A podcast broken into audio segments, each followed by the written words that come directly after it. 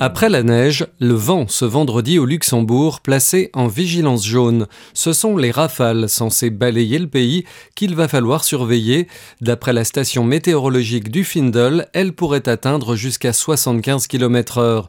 Au vent se mêleront des chutes de pluie plus ou moins abondantes en fonction de l'endroit où vous vous trouvez au Grand-Duché. Si les températures restent proches de 0 degré le matin, elles devraient atteindre les 10 degrés l'après-midi. Au Luxembourg, les syndicats sont en colère. 15 jours, c'est ce qu'a prévu la direction de Dupont Tegin Film pour boucler son plan social.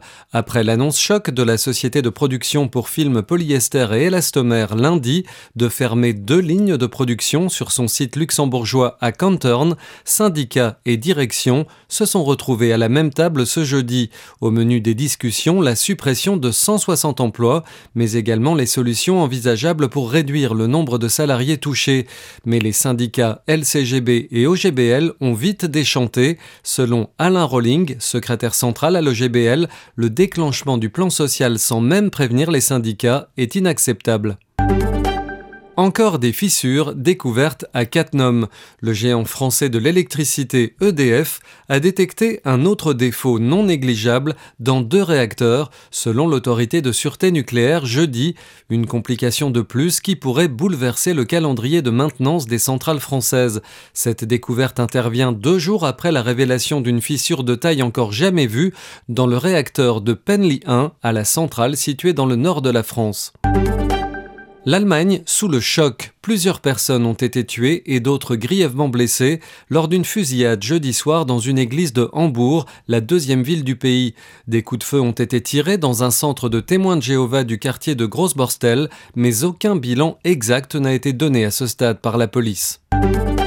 La journée de jeudi a été marquée par des frappes russes meurtrières sur l'Ukraine, des frappes massives de missiles et de drones, les plus importantes depuis des semaines, ont fait au moins six morts jeudi et privé de courant une partie de la population, ainsi que temporairement la centrale nucléaire de Zaporizhia. Le président ukrainien Volodymyr Zelensky a dénoncé jeudi soir dans un message une nouvelle tentative par l'État terroriste de combattre la civilisation. À Washington, une porte-parole de la Maison-Blanche a parlé d'attaques brutales et injustifiées sur des infrastructures civiles. Il veut taxer milliardaires et grosses entreprises. On parle du président américain qui a présenté le budget 2024 jeudi et Joe Biden prévoit de réduire le déficit de près de 3 000 milliards sur 10 ans en introduisant un impôt minimum pour les milliardaires et en relevant le taux d'imposition pour les grosses entreprises. Les mesures les plus fortes n'ont toutefois aucune chance ou presque de passer la barrière du Congrès, désormais partiellement contrôlé par l'opposition républicaine.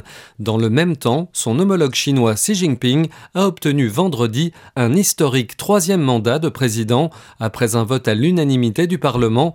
Dans son discours, Xi Jinping a affirmé qu'il souhaitait que la Chine devienne le pays le plus puissant du monde.